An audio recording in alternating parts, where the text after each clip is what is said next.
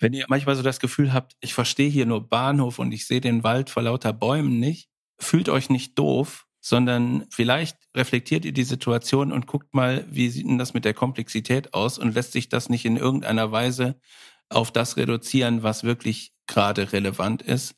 Und dann sieht die Welt auf einmal ganz anders aus. Moin, hallo und herzlich willkommen bei einer neuen Episode von Mit Brille und Bart, deinem Podcast für Organisationsentwicklung Coaching und Transaktionsanalyse von Armin Ziesemer und Thomas Böhlefeld. Hier erhältst du Impulse dazu, wie du Beziehungen auf Augenhöhe gestaltest, deine Reflexionsfähigkeit förderst und einen bewussten Umgang mit Sprache lernst. Mein Name ist Thomas und ich wünsche dir viel Inspiration bei dieser Episode.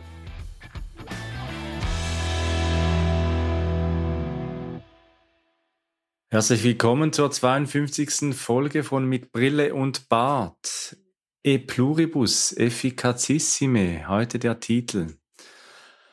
Dieser Titel, der kommt angelehnt an äh, den Wahlspruch der Vereinigten Staaten, E pluribus unum, aus vielem eine, eines, übersetzt aus vielem das Wirkungsvollste. Hallo zusammen und mit mir auch heute wieder hier der Thomas. Ja, hallo Armin und hallo an euch da draußen an den Empfangsgeräten. Ich freue mich, dass ihr alle wieder dabei seid. Ja, heute mal ein lateinischer Titel, was ja häufig ein bisschen abschreckend ist, glaube ich. Äh, deswegen äh, ist es schon mal äh, gut, dass ihr bis hierhin dabei geblieben seid da draußen. Jetzt fragt ihr euch natürlich vielleicht, mh, hm, e pluribus efficacissime, hm, klingt jetzt nicht nur nach Employer Branding, äh, wir hatten eine Folge angekündigt. Äh, was ist denn da passiert, Armin? Ja, unser Gast, die Magistra Sonja Kiemeswenger von der Oberösterreichischen Gesundheitsholding GmbH, musste sich leider aus beruflichen Gründen einem anderen Thema widmen und deswegen müssen wir Sie noch einmal bei uns aufsparen auf die Folge 53. Und deswegen hier ein anderes Thema, dem wir heute nachgehen dem Thema der Wirkung von aus vielem für das eine. Ja, aus vielem eins, also e pluribus unum ist ja sozusagen der Wahlspruch geworden, weil sich mehrere Staaten zusammengetan haben, um die Vereinigten Staaten von Amerika zu bilden. Wird aber vielfach auch dafür verwendet, weil ja so viele unterschiedliche ethnische Gruppen in den USA zusammengekommen sind und das sozusagen der Schmelztiegel aller Kulturen ist und man irgendwie ja was Neues erschaffen möchte aus ganz vielen Einzelteilen und einzelnen Kulturen und einzelnen Aspekten, die da zusammengekommen sind und etwas Neues, Schönes, Großartiges, uh, The Land of the Free zu schaffen. Und das ist so ein bisschen auch das Thema, wo wir uns heute mit ähm, beschäftigen wollen, nämlich ähm, manchmal ist der Versuch sozusagen da, diese Einzelteile explizit zu benennen oder möglichst viele Informationen gleichzeitig zu transportieren. Vielleicht so im übertragenen Sinne, vielleicht kennt ihr das auch, bei irgendwelchen Vorträgen oder Konferenzen, wo dann irgendein Speaker oder eine Speakerin vorne auf der Bühne steht und versucht, in möglichst kurzer Zeit alle Informationen sozusagen in die Zuhörerschaft reinzubringen. Und dabei fühlt man sich dann so ein bisschen, ja, komisch häufig, Armin. Kennst du sowas? Ja, kenne ich. Habe ich auch schon erlebt, dass so ganz gedrängt unterschiedliche Elemente äh, dann äh, eigentlich ja fast nicht nachverfolgbar mit der Aufnahmekapazität von mir. Das kenne ich. Und dann entsteht bei mir ja auch der Wunsch zu erfahren, wo, worum geht's denn eigentlich wirklich neben vielen äh, eben Begriffen und Begrifflichkeiten. Und noch zu äh, eine Bemerkung noch zu äh, Pluribus Unum. Die Europäische Union, die hat ja im Jahr 2000 ebenfalls einen ähnlichen Leitspruch gewählt. In die Europäische Union, die EU, die sagte dann in Varietate Concordia, Einigkeit in Vielfalt. Und diese Einigkeit, das begegnet uns ja dann auch immer wieder mal im Wunsch, in Organisationen die Einigkeit zu haben und äh, so zu wissen, worauf bauen wir. Und das war ja auch ein Grund, warum die USA, so habe ich gelesen, e pluribus unum gewählt haben, weil die gemeinsame Geschichte gefehlt hat, dieser Zuwandervölker, dieser Zuwandermenschen, dieser Zuwanderer. Und deswegen der Wunsch entstand, aus diesem vielen etwas zu machen. Und ich war vor einer Weile an einem Vortrag und das hat mich beschäftigt. Da war ich wirklich, habe ich mich so ein bisschen äh, doof und nicht anschlussfähig gefühlt, was ich sonst nicht so kenne. Und habe da eben versucht, irgendeine Struktur in etwas hineinzubringen. Wir haben ja auch schon ein paar Mal über die Grundbedürfnisse der Transaktionsanalyse gesprochen. Und ein Grundbedürfnis ist ja des Menschen der Wunsch, das Bedürfnis nach Struktur. Und da ging es um den Begriff oder die Zusammensetzung der Begrifflichkeiten bis Dev Sec Ops. Kannst du das nochmal sagen? Was ist das denn für eine Abkürzung? bis DevSecOps. Da war ich wirklich erstaunt und die erste Assoziation, die hat mich dann so zur LGBTQ-Bewegung gebracht, wo auch ganz viele einzelne Begrifflichkeiten zusammengesetzt werden und immer weiter ausgedehnt werden. Und BizDevSecOps, das meint die Verbindung von Business-Anteilen, von Entwicklung-Anteilen, also Development, von Security, IT-Security und von Operations. Diese Zusammensetzung für die Bezeichnung der Zusammenarbeit von crossfunktionalen Teams. Ja, und da sind wir bei dem Thema, was uns jetzt so bewegt hat, diese Folge auch aufzunehmen. Diese Zeichen oder Abkürzungsketten, die man äh, da wählt bei BizDevSecOps zum Beispiel die sollen ja ausdrücken, welche Einzelteile da wichtig sind. Also man stellt die Einzelteile, die einzelnen Aspekte heraus, um nochmal klar zu haben, wer ist eigentlich dabei, welche Rolle wird gebraucht. So. Und diese Zeichenkette, diese Abkürzungskette wird sich immer wieder erweitern müssen, wenn in irgendeinem Kontext plötzlich, weiß ich nicht, andere Rollen noch gebraucht werden, zum Beispiel, weil Sales zum Beispiel. Das wäre dann ja, Thomas, wäre dann ja dann bis Dev Sec Opsal. Ja, oder salopp oder so, genau. Also das erhöht irgendwie die Komplexität, überhaupt zu verstehen, worum geht's da. Dann habe ich die Überforderung vielleicht, wer ist denn damit alles gemeint so? Dann benutze ich diese Abkürzung und bin mir nicht sicher, habe ich jetzt alle dabei, habe ich irgendwen vergessen? Und so ein bisschen verwandt ist das, ist diese Überlegung, die, die mir da im Kopf, durch den Kopf geht, mit der Folge Nummer 27, äh, die wir gemacht haben mit Ivo Würst, wo es um die didaktische Reduktion geht. Also komm doch mal auf den Punkt. Und genau so sehe ich das hier auch. Wir kennen alle oder die meisten von uns kennen den Begriff der crossfunktionalen Teams oder des, der disziplinübergreifenden Zusammenarbeit. Und nichts anderes aus meiner Sicht ist ja hiermit gemeint, wenn Sie sagen, bis DevSecOps so alle, die, weiß ich nicht, in irgendeiner Weise oder alle Rollen, alle Disziplinen, die in irgendeiner Weise bei der Erstellung eines Produkts oder einer Software oder was auch immer da gemacht wird, beitragen, die äh, sollen in dieser Abkürzungskette vorhanden sein.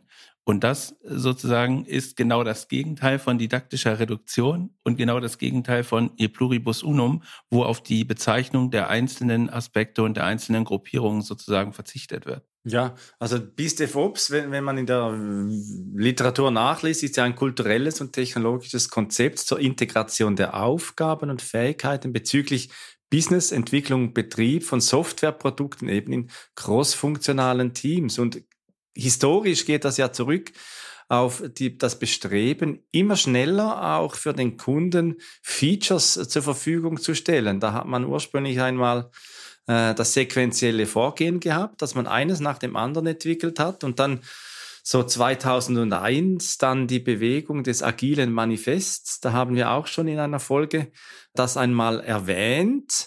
Und dann eben 2009 wurde dann dieses DevOps, die Zusammenarbeit von Entwicklung und Operations aufgenommen. Und zugegebenermaßen, die Welt wird immer komplexer. Und die Frage ist ja, wie gehen wir mit Komplexität um? Du hast die Folge mit Ivo Würst erwähnt, die Reduktion und eben dann herauszufiltern, worum geht es denn wirklich? Und Mir scheint dann manchmal eben bis DevSecOps, LGBTQ oder H2SO4. Da gibt's ja ganz viele Verbundbeziehungen von eben beispielsweise auch in der Chemie von Molekülen, wo etwas beschrieben wird und nur die Einzelteile dann genannt werden. Was mir dann manchmal fehlt, ist äh, zu sehen, was verbindet denn diese Objekte? Ist das eine starke Bindung, eine schwache Bindung oder besteht vielleicht gar keine Bindung? In der Organisation spricht man ja gerne dann auch von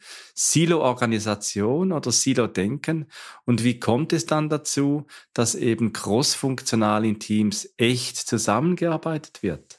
Ist ein ganz spannender Aspekt, hatten wir ja auch äh, mehrfach in den, in den Folgen schon gesagt, dass es in den meisten Fällen total wichtig ist, diese Beziehung äh, zueinander gut zu haben, um die Zusammenarbeit richtig zu haben und nicht so sehr äh, darum geht, jetzt irgendwelche Expertinnen oder Experten in einer bestimmten Disziplin äh, zu akquirieren und eine Gruppe von Experten zusammensetzen, die dann jeder für sich oder jede für sich sozusagen irgendwie vor sich hin arbeiten, sondern es muss ja eine echte Zusammenarbeit. Kommunikation ist wichtig, die Chemie im Team ist total wichtig. Also wie kommen wir äh, zusammen und wie, wie können wir zusammenarbeiten?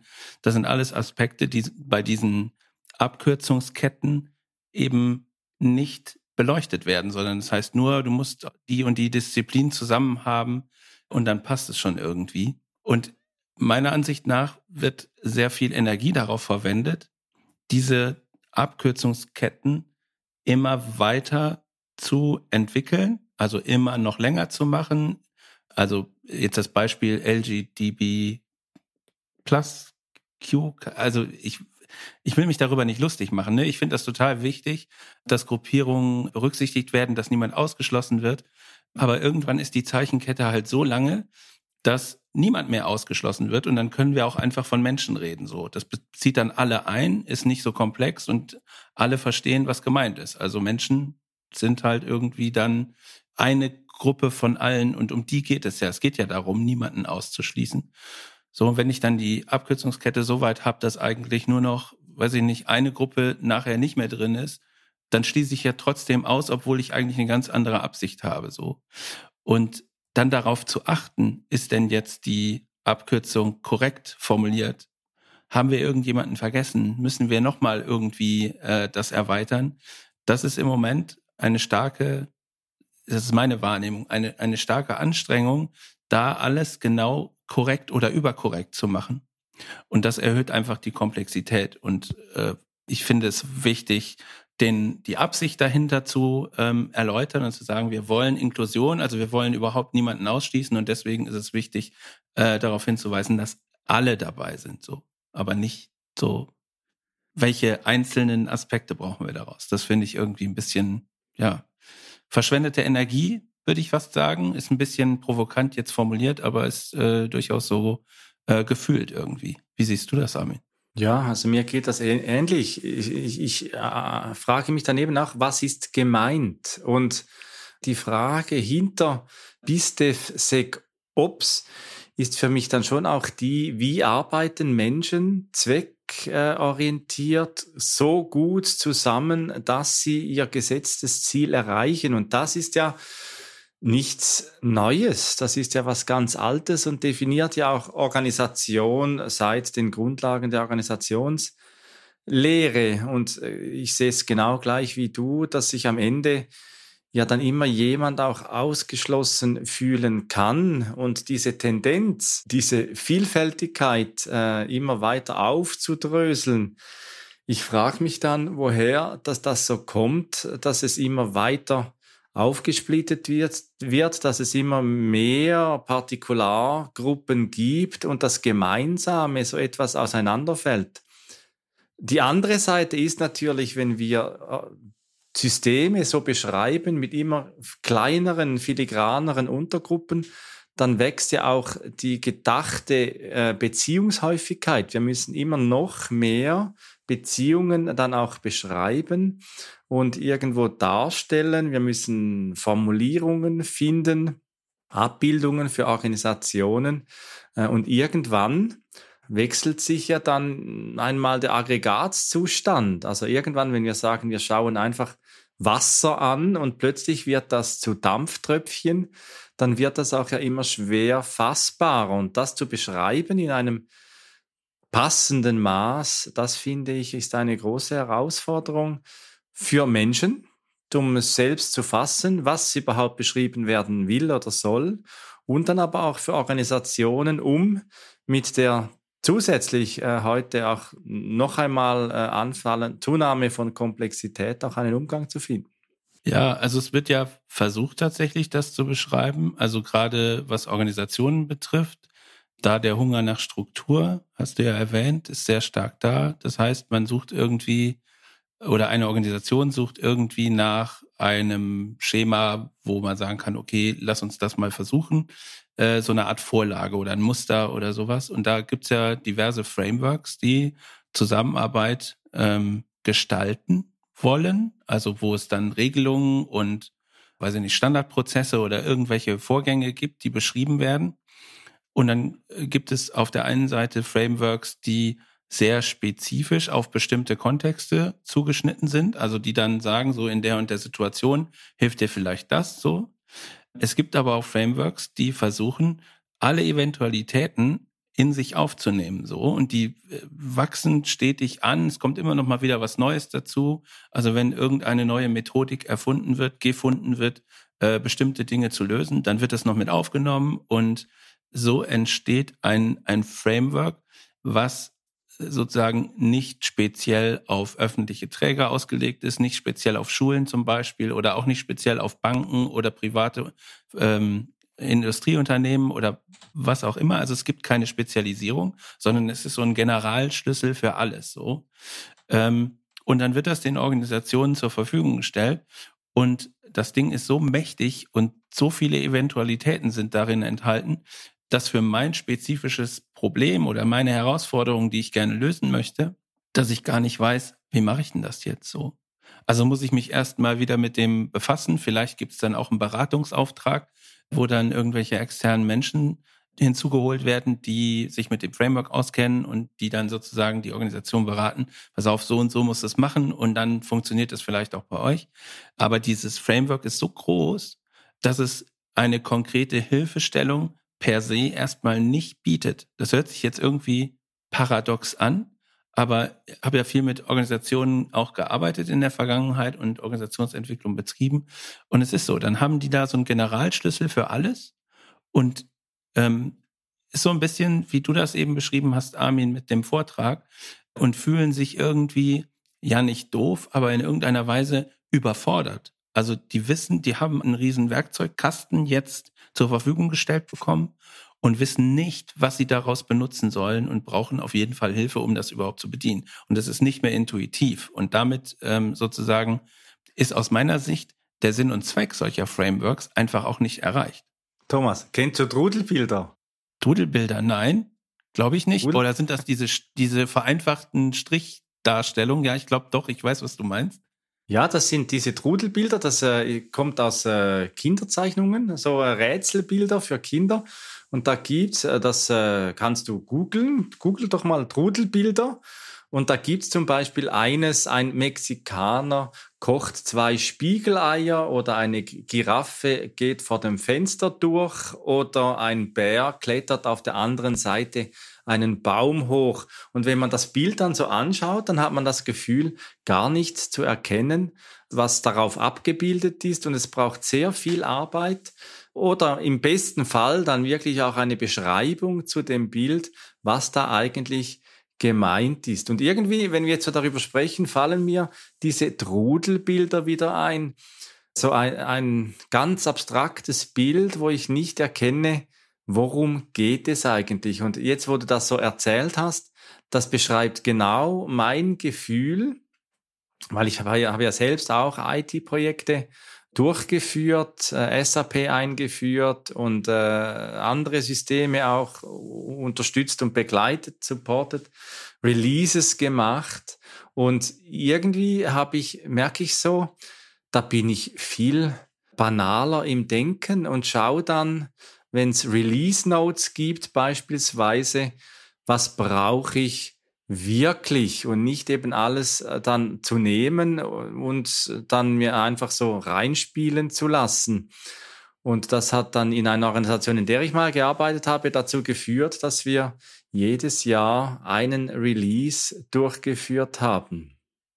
Und das war für mich dann irgendwie steuerbar, kontrollierbar. Ja, also wenn, wenn ich das so höre, so einmal im Jahr ein Release, also die äh, Softwareentwickler unter unseren Zuhörerinnen und Zuhörer, die werden jetzt äh, verwundert irgendwie mit dem Kopf äh, schütteln und sagen, einmal im Jahr, das ist doch nicht euer Ernst. Habe ich aber in Organisationen tatsächlich auch gesehen. Das sind häufig, von der Ursache her, sind das Organisationen, die manchmal so Schwierigkeiten haben mit Releases. Also immer dann, wenn Release wird, dann brutzelt und qualmt es irgendwo und äh, es passieren Fehler und wir müssen wieder irgendwas korrigieren. Und wir können schon mal festhalten, wenn ein Release stattfindet, dann müssen wir auf jeden Fall eine halbe Woche noch hinten dran rechnen, um aufzuräumen und äh, Bugs zu fixen. Und dann ist sehr häufig die Reaktion, äh, wenn das immer so schwierig ist, dann machen wir lieber äh, noch weniger und einmal im Jahr, das reicht. So, und wir, Armin, zum Beispiel, wir sind ja auch eher ein lernendes System und wissen, wenn wir irgendwas nicht gut können, also gerade jetzt hier so beim Podcast, freies Sprechen und so war ja mal so eine Herausforderung. Wenn wir irgendwas nicht gut können, dann muss man es einfach öfter machen, in kürzeren Abständen und immer wieder und gucken, wie war es denn jetzt und warum ist es jetzt besser als beim letzten Mal, diese Feedback-Schleifen mit reinzuholen. Also würden wir eher dazu übergehen, Sachen, die wir nicht gut können, einfach viel öfter zu machen. Und das ist ja heute in der Softwareentwicklung gang und gäbe, dass man im Prinzip auch kon äh, kontinuierlich irgendwie veröffentlicht solche äh, Sachen. Also wenn der Code fertig ist und durchgetestet ist, dann geht er halt auch nach Produktion und wir haben nicht mehr ein Release pro Jahr, sondern im Prinzip fortlaufend Release. So, das ist äh, das andere Extrem. Bedeutet aber, wenn da irgendwas schief geht, also ich drücke jetzt auf den Knopf, das wird released, irgendwo blitzt und qualmt es, dann weiß ich genau, welches Teil in der großen Systemlandschaft äh, qualmt denn da gerade und dann kann ich das auch sofort fixen. Also ich habe nicht so viel Aufwand, Fehler zu suchen und zu finden. Und die Auswirkung ist häufig auch nicht so groß, als wenn ich jetzt ein Riesenpaket auf einmal irgendwie nach Produktion gebe. Und das ist auch so was, was in den Gedanken mit reinspielt. Also zu gucken, die Komplexität zu verringern und zu sagen, ey, wir wissen genau, was Sache ist, wir haben einen guten Überblick, wir fühlen uns nicht überfordert und dann macht es die Sache einfacher. Ja, ich, ich nehme nochmal das Gefühl der Überforderung auf.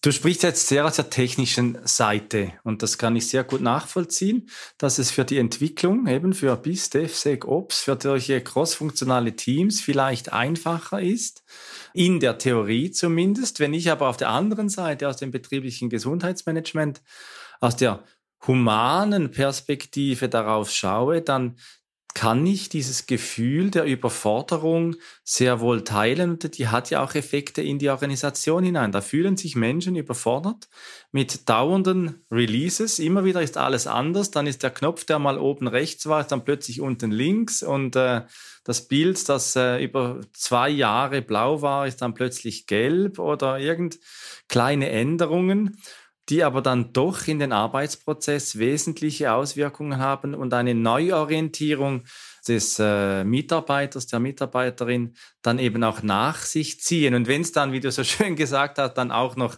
qualmt und raucht, äh, dann wird es ja dann noch wilder, äh, wenn es einen Ausfall gibt, wenn vielleicht äh, ein Update genau um 10.15 Uhr dann von der IT-Abteilung geschaltet wird, in der man noch bis 11 Uhr eine Präsentation fertigstellen sollte.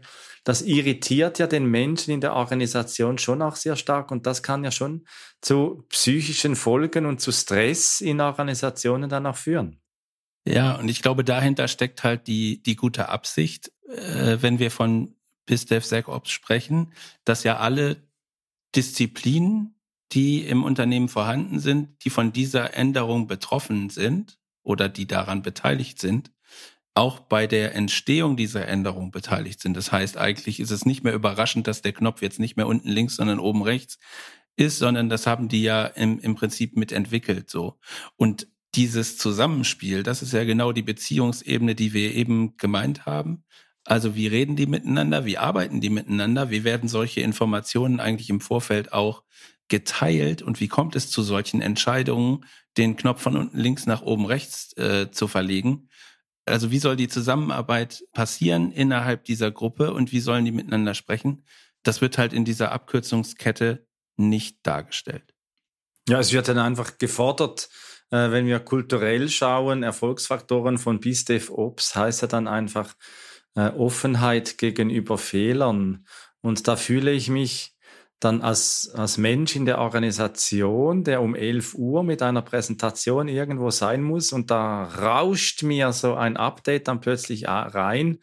Das ist dann für mich ein Fehler und für jemand anderen ja etwas ganz Normales. Und wo soll ich denn da noch Offenheit entwickeln, wenn es solche Zielkonflikte dann gibt? Äh, ja, wie, wie, wie soll dann das ausschauen aus der, aus der technischen Seite? Ja, also durch, ne, wenn du, wenn du hingehst und sagst, okay, wir machen kleinere Schritte und ähm, dann ist die Auswirkung auch nicht so groß. Also es sollte nicht solche Riesenveränderungen geben, sondern äh, überschaubare Veränderungen. Und wenn jetzt dein Beispiel, also du bist auf dem Weg zu einer Präsentation äh, und irgendwas wird verändert im System und plötzlich klappt's nicht mehr, du hast natürlich auch ganz andere Möglichkeiten, die Änderung wieder rückgängig zu machen. Wenn es eine ganz kleine Stelle ist, die im System geändert worden ist, dann kannst du es auch ganz schnell wieder zurückdrehen. Und das sollte dann eigentlich nur eine äh, Sache von Minuten sein, bis dann das System wieder funktioniert. So ist ja, sag ich mal, die Idee dahinter, ne? mit möglichst wenig Auswirkungen sozusagen die Veränderung weiterzuführen. Ob das äh, im organisatorischen Umfeld äh, genauso ist, fragt ihr euch vielleicht jetzt gerade. Und ich behaupte mal, ja, ist auch so. Also kleinere Schritte helfen da deutlich weiter. Und vor allen Dingen alle beteiligen, also auch dieses Miteinander reden und die Kommunikation. Wie ist Zusammenarbeit? Wie ist die Beziehung untereinander? Wie werden eigentlich Entscheidungen getroffen für Veränderungen? Also was soll sich verändern und warum eigentlich? Ich finde, das ist total übertragbar. Und deswegen ist auch dieses Gefühl der Überforderung mit diesen großen Frameworks, von denen ich eben gesprochen habe, wo irgendwie alles mit drin ist, das ist wie, weiß ich nicht, man fühlt sich dann so erschlagen. Also ich kenne das Gefühl auch, deswegen kann ich es gerade ganz gut äh, nachfühlen. Und damit ist die Hilfestellung weg. So, und es ist irgendwie ein bisschen so, kann man das vielleicht vergleichen mit irgendeinem Nehmen wir mal Handwerk, oder? Also es fällt nur gerade ein Watzlawick, Konstruktivist mit seinem Beispiel, wenn jemand nur einen Hammer hat, ist für ihn jedes Problem ein Nagel. Das ist ja dann das andere Extrem. Oder auf der anderen Seite dann wirklich ein Klempner, der einen Werkzeugkoffer hat mit ganz vielen Werkzeugen. Und äh, bei mir zu Hause ist eine Leitung undicht und der kommt und stellt mir dann den großen Werkzeugkoffer hin und sagt, hier haben Sie alles, was Sie brauchen, das Problem zu lösen. Und ich weiß nicht, äh, welches die Rohrzange ist. Das ist etwa so das Gefühl, das sich dann für mich so zeigt. Ja, ich finde das Bild gut, ne? weil dieser Werkzeugkasten, weiß ich nicht, wenn der, der Klempner oder die Klempnerin dann da ist und die sehen, dass, äh, weiß ich nicht, eine Leitung undicht ist, dann wissen die natürlich genau, welches Werkzeug sie aus ihrem Werkzeugkasten rausnehmen müssen, um das dann innerhalb von ein paar Minuten zu fixen. Wahrscheinlich, wenn es eine Kleinigkeit ist, Dichtung nicht ganz festgeschraubt oder irgendwie sowas, dann geht das ja ratzfatz so. Ne?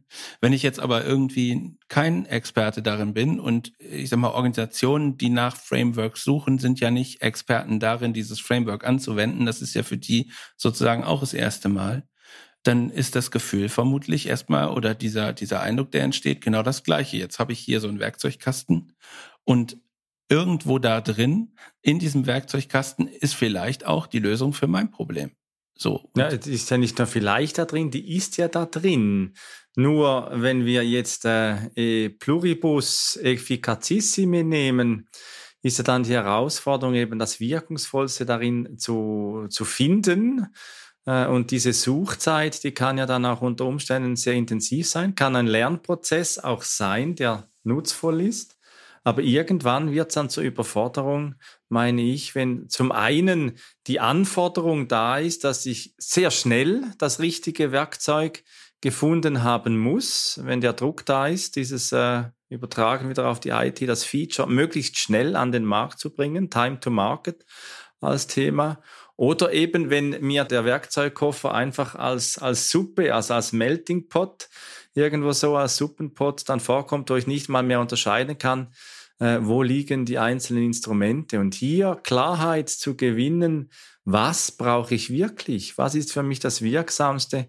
das setzt ja auch eine sehr hohe Reflexionsfähigkeit auch voraus für Organisationen. Was brauchen wir wirklich? Wo können wir Komplexität reduzieren? Und wo sagen wir auch einmal, das brauchen wir jetzt nicht und das schneiden wir ab? Also irgend, wenn da noch was äh, im Werkzeugkasten drin liegt, zu sagen, Herr Klempner, äh, das können Sie ruhig wieder mitnehmen. Es hilft ja schon, wenn Organisationen sich darüber klar werden, was ist denn jetzt die Situation, die wir ändern wollen. Ne? Also diese Leitung ist undicht. Ich möchte die Leitung dicht haben, da soll jetzt kein Wasser mehr rauskommen. Ist ein ganz klar formuliertes Ziel. So, ich sehe eine Herausforderung, möchte gerne einen Zustand erreichen, den kann ich auch beschreiben. Und dann kann ich halt auch ein passendes Werkzeug in irgendeiner Weise finden. Wenn ich jetzt einfach sage, ich brauche mal ein Werkzeugkosten, so, es könnte ein Problem geben, ich weiß noch gar nicht welches, und äh, möchte aber für alle Eventualitäten vorbereitet sein, dann hole ich mir so einen Werkzeugkoffer, wo alles Mögliche drin ist. So, der hilft aber dann in dem Moment ja nicht, weil es ja das Problem noch gar nicht gibt. So, und wenn ich dann aber anfange, mit irgendwelchen Werkzeugen schon mal rumzuhantieren, dann kann es ja passieren, dass ich vielleicht auch irgendwas kaputt mache, was vorher ganz war. So. Und das ist ein, ich finde das Bild total stark, weil, weil es passt so in Organisationen rein, ähm, die ich kennenlernen äh, durfte. Und die Herausforderung, ne, was ist jetzt eigentlich das Ziel? Also welche Werkzeuge brauche ich eigentlich, um einen Zustand zu erreichen, den ich bereits beschrieben habe in irgendeiner Art und Weise.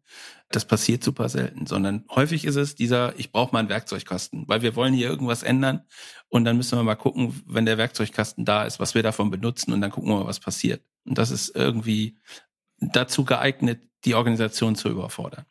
Ja, und dieses Gefühl, das war wirklich das, was ich an diesem Referat erlebt habe und ich bin jetzt wirklich einfach ganz froh, Thomas, dass wir auch äh, diese praktischen äh, Lebenserfahrungen, die wir immer mal so haben, auch wieder in einem Podcast aufnehmen können und unser Wissen auch teilen können, Klarheit schaffen können, auch für uns, dass wir voneinander, miteinander lernen und dass wir, wenn du, liebe Zuhörerinnen, lieber Zuhörer, diese Folge dir äh, vergnügt angehört hast, auch dazu lernen kannst mit uns und nun, Thomas, freue ich mich, wenn wir dann in Folge 53 mit Frau Sonja Kimmeswenger aus Linz zum Thema Employer Branding äh, uns weiter austauschen können. Vielleicht gibt es da ja auch einen geeigneten Werkzeugkoffer, wenn alle lediglich meinen, es gehe um etwas und das sei das Geld.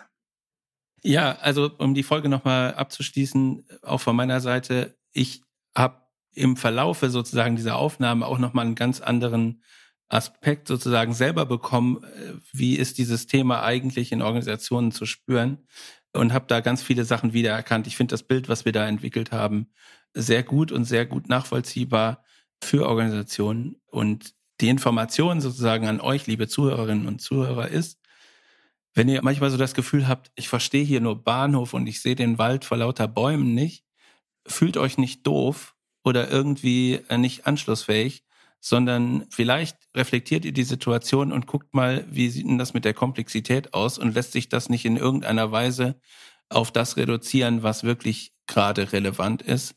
Und dann sieht die Welt auf einmal ganz anders aus. Ja, so viel dazu. Äh, und dann bleibt eigentlich nur noch unser Wahlspruch, also nicht e pluribus unum, sondern unser Wahlspruch.